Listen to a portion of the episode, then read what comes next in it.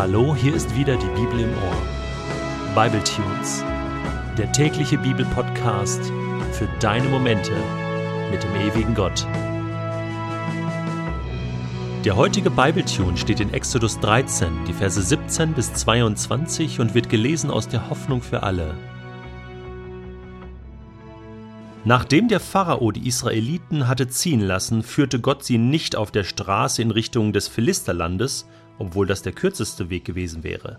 Gott dachte, das Volk könnte seinen Sinn ändern und nach Ägypten zurückkehren, wenn es merkt, dass ihm Kämpfe bevorstehen. Darum ließ Gott sie einen Umweg machen auf der Wüstenstraße, die zum Schilfmeer führt. So zogen die Israeliten zum Kampf gerüstet aus Ägypten fort. Mose nahm den Sarg mit den Gebeinen Josefs mit. Josef hatte nämlich den Israeliten ein Versprechen abgenommen und gesagt, Gott wird euch bestimmt eines Tages aus Ägypten herausführen und nach Hause bringen. Dann nehmt auch meine Gebeine von hier mit. Nachdem die Israeliten von Sukkot aufgebrochen waren, lagerten sie bei Etam am Rande der Wüste. Tagsüber zog der Herr in einer Wolkensäule vor ihnen her, um ihnen den Weg zu zeigen und nachts war er in einer Feuersäule bei ihnen, die ihren Weg erhellte. So konnten sie bei Tag und Nacht wandern. Tagsüber sahen sie die Wolkensäule vor sich und nachts die Feuersäule. Ich bin so begeistert von der Bibel. Die ist so echt, die ist so live, die beschreibt so die Geschichten des Alltags und auch manchmal des Nichtalltags mit Gott, die mir einfach helfen zwei Dinge, die ich aus dem heutigen Text mitnehme und die ich dir gerne mitgeben möchte. Das erste ist, dass Gott sein Volk einen Umweg führt. Der kürzeste Weg ist manchmal nicht der einfachste. Und Umwege sind manchmal Gottes Wege, die er bewusst geht. Hast du das gewusst? Oft denke ich doch, ein Umweg, das kann nicht Gottes Weg sein. Gott möchte doch mit mir zum Ziel kommen. Er findet immer die beste Möglichkeit. Und ich finde das so genial, dass Mose, der ja das hier beschrieben hat, so im Nachhinein überlegt, was könnte sich Gott gedacht haben, dass er uns diesen Umweg geführt hat.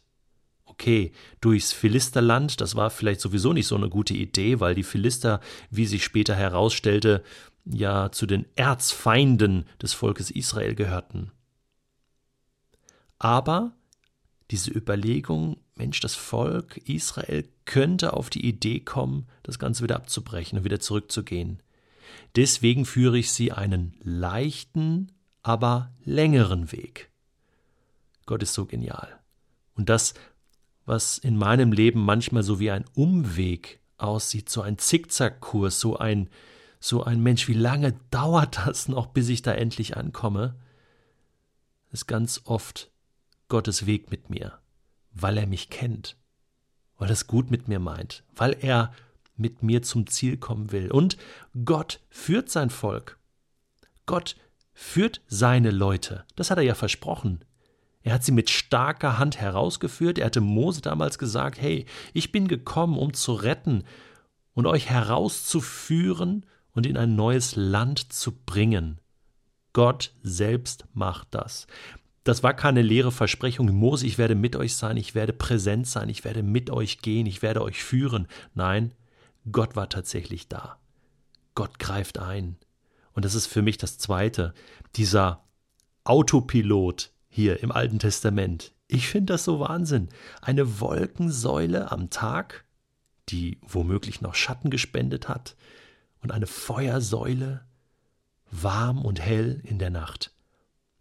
Gottes Gegenwart sichtbar, spürbar, rund um die Uhr, 24 Stunden komplette Navigation, GPS in der Wüste. Ich meine, die hätten, die wären sowieso nur im Kreis gelaufen und hätten das Land nicht gefunden und wären voller Ängste gewesen. Gott ist mit ihnen, sichtbar und spürbar. Ich finde das so genial, das Herz Gottes hier zu spüren, das, was er sich denkt, warum er bestimmte Wege mit uns geht und manche nicht, wenn wir uns seiner Führung anvertrauen. Ich habe mir gedacht, ganz ehrlich, ich wünsche mir das so, dass ich so eine Wolkensäule habe und so eine Feuersäule, Ich will Gott auch jeden Tag so sichtbar, spürbar vor Augen haben. Mit ihm gehen. Wie mache ich das eigentlich? Okay, ich habe da eine Bibel. Das ist ein gutes Navigationssystem. Das Wort Gottes ist, ist wie ein Licht. Es zeigt mir einen Weg. Aber das ist doch alles ein bisschen abstrakt und theoretisch. Wie kann ich das denn so direkt anwenden auf mein Leben? Und ein Buch ist doch keine Person. Nein, ich brauche noch mehr. Ich wünsche mir wirklich Gottes physische Gegenwart in meinem Leben. Wie kann Gott denn physisch bei mir sein? Ich glaube, ein ganz ähnliches Problem hatten damals die Freunde von Jesus. Da war Jesus ja physisch da. Aber er sagte damals zu seinen Jüngern, ja, ich muss jetzt gehen. Aber ich werde trotzdem immer bei euch sein. Ich werde mit euch sein. Ja, aber wie geht das denn, wenn er doch gar nicht mehr physisch anwesend ist? Er erklärt das im Johannesevangelium. Das sagt, an meiner Stelle wird der Geist Gottes kommen. Ein Ermutiger, ein Helfer, ein Tröster. Und er wird bei euch sein, in euch sein. Und er wird euch führen und leiten wie ein Navigationssystem.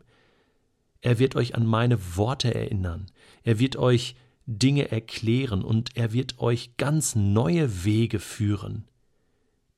Er wird physisch anwesend sein und so ist Gott mit dir und so ist Gott mit mir. Dieser Geist Gottes ist die entscheidende Person.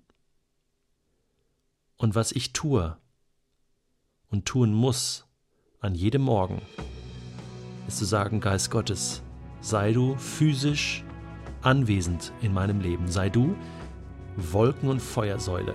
Führe mich nicht einfach den kürzesten Weg zum Ziel, sondern führe mich deine Wege. Auch wenn es manchmal länger dauert, auch wenn es Umwege sind, auch wenn es unbequeme Wege sind. Aber geh du voraus und ich folge nach. Lass mich nicht wegrennen, lass mich nicht vorausrennen, sondern lass mich Schritt halten mit dir. Lass mich dein Tempo gehen. Lass mich dir vertrauen. Und danke, dass du mich führst.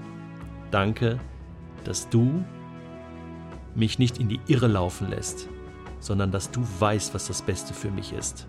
Tag und Nacht. Amen.